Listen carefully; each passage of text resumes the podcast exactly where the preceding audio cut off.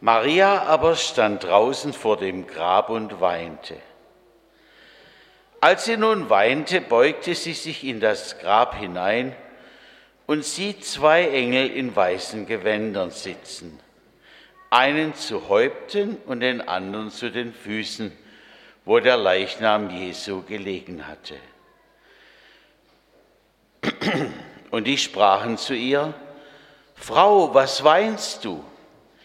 Sie spricht zu ihnen, Sie haben meinen Herrn weggenommen, und ich weiß nicht, wo Sie ihn hingelegt haben. Und als sie das sagte, wandte sie sich um und sieht Jesus stehen und weiß nicht, dass es Jesus ist. Spricht Jesus zu ihr, Frau, was weinst du? Wen suchst du? Sie meint, es sei der Gärtner und spricht zu ihm, Herr, hast du ihn weggetragen?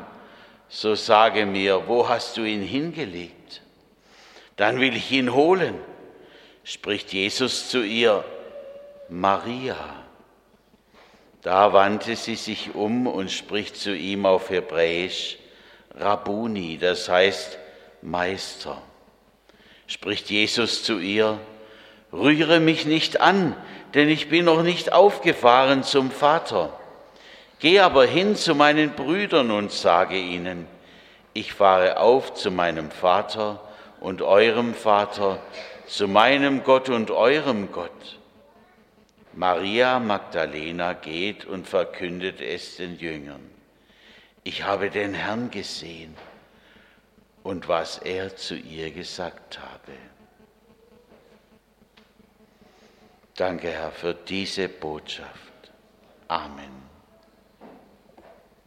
Du weißt es. Richtig. Uns hat ein Spieler gefehlt. Und es waren zwei, gut aufgepasst, zwei Engel. Einer zu seinen Füßen und einer zu seinem Haupt. Ganz richtig. Und es waren drei Frauen, die sich da am Ostermorgen zum Grab aufgemacht hatten um dem, der am Kreuz gestorben war, einen letzten Dienst zu erweisen. Johannes aber hat nur die eine im Blick, Maria aus Magdala. So viel hatte diese Frau Jesus zu verdanken. Er hatte sie geheilt. Er hatte aus ihr einen neuen Menschen gemacht. Und jetzt Jetzt fühlt sie sich elend, grenzenlos traurig. Er, der ihr einen ganz neuen Lebensmut und Inhalt gegeben hat und der ihr so viel bedeutete, ist tot. Sie hat es gesehen, als man ihn vom Kreuz abnahm. Seine Augen waren erstarrt. Augen, die vorher voller Liebe geschaut hatten.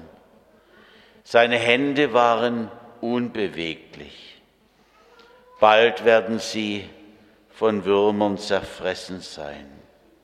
Knochen werden übrig bleiben noch eine Weile, bis alles der Vergänglichkeit angehören wird. Seine Stimme, die gerufen hatte, Sturm, schweig still, zum Gelähmten sagte, steh auf und geh. Zu uns allen sagt, ich habe euch lieb. Sie scheint für immer verstummt. Aus zwei Fischen, Mascha, aus zwei Fischen und wie viel Broten? Richtig.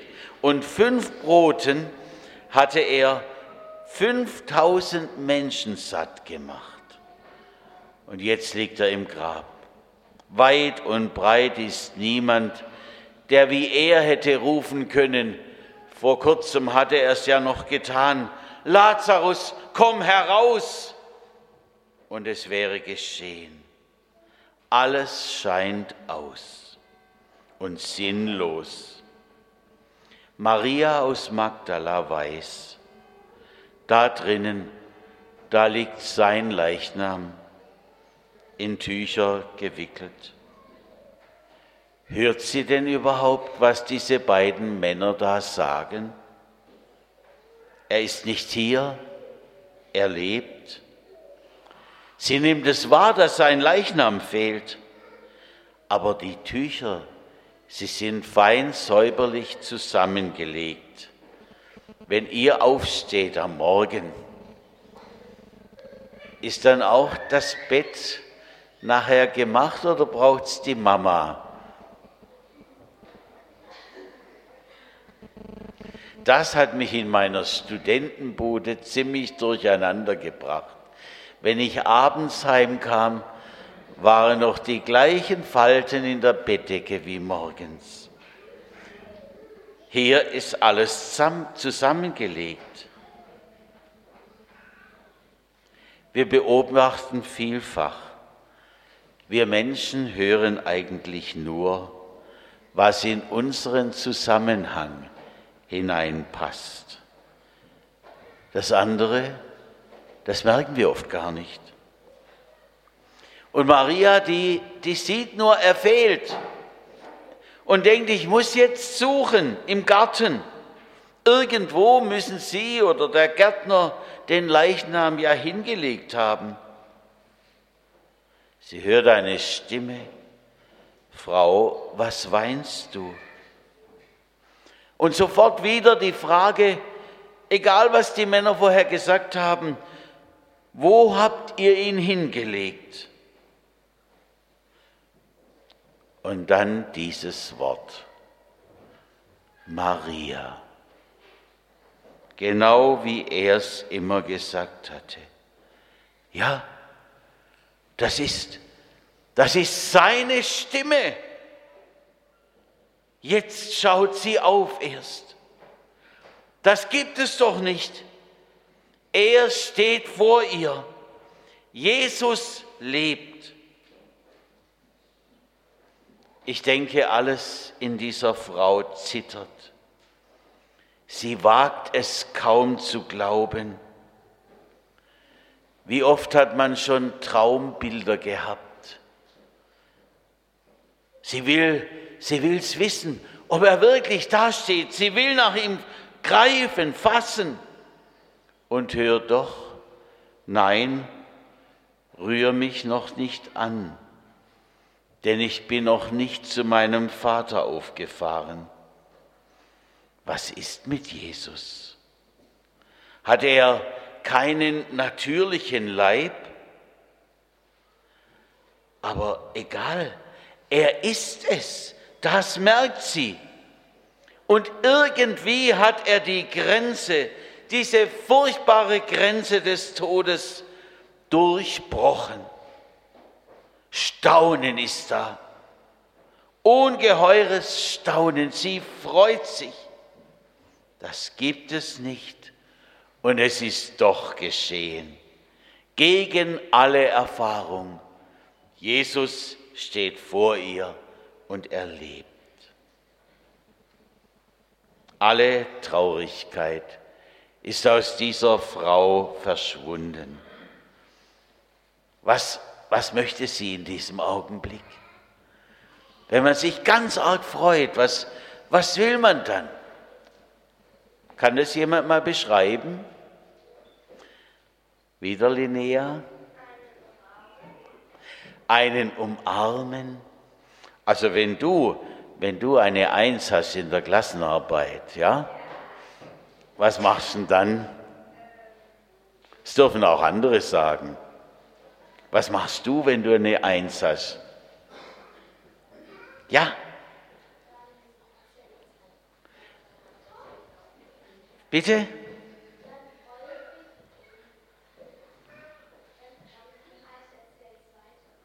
Du erzählst weiter die Klassenkameraden, die sollen es auch wissen. Vielleicht sind sie ja neidisch, aber das ist egal. Das sagt man ihnen trotzdem. Gell? Man springt vielleicht auf, man freut sich. Ein Jubel ist in ihr, in dieser Frau. Sie möchte es allen sagen, erstmal den beiden anderen Frauen und dann eilen sie zurück zu den Jüngern. Sie kann jetzt plötzlich gar nicht mehr schnell genug, genug laufen. Der Ostermorgen hat alles voll verändert. Jesus, der tot war, er lebt heute und in Ewigkeit.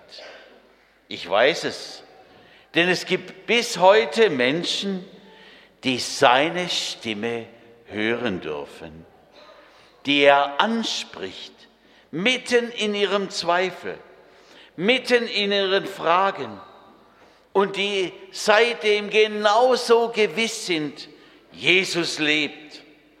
Der Apostel Paulus hat es so erfahren, aber ich weiß von Menschen, die das heute erlebt haben. An Ostern ist etwas geschehen, was die ganze Welt bewegen kann. Ich habe heute Morgen einigen Leuten die Nachricht weitergegeben übers Handy, der Herr ist auferstanden. Wisst ihr, was zurückgekommen ist? Er ist wahrhaftig auferstanden. Und dann habe ich geschrieben, Halleluja, das heißt, heißt, lasst uns Gott preisen. So war die erste Christenheit bewegt von diesem Osterereignis, dass sie sich genau mit diesen Worten begrüßt haben gegenseitig. Wollen wir das jetzt auch mal tun?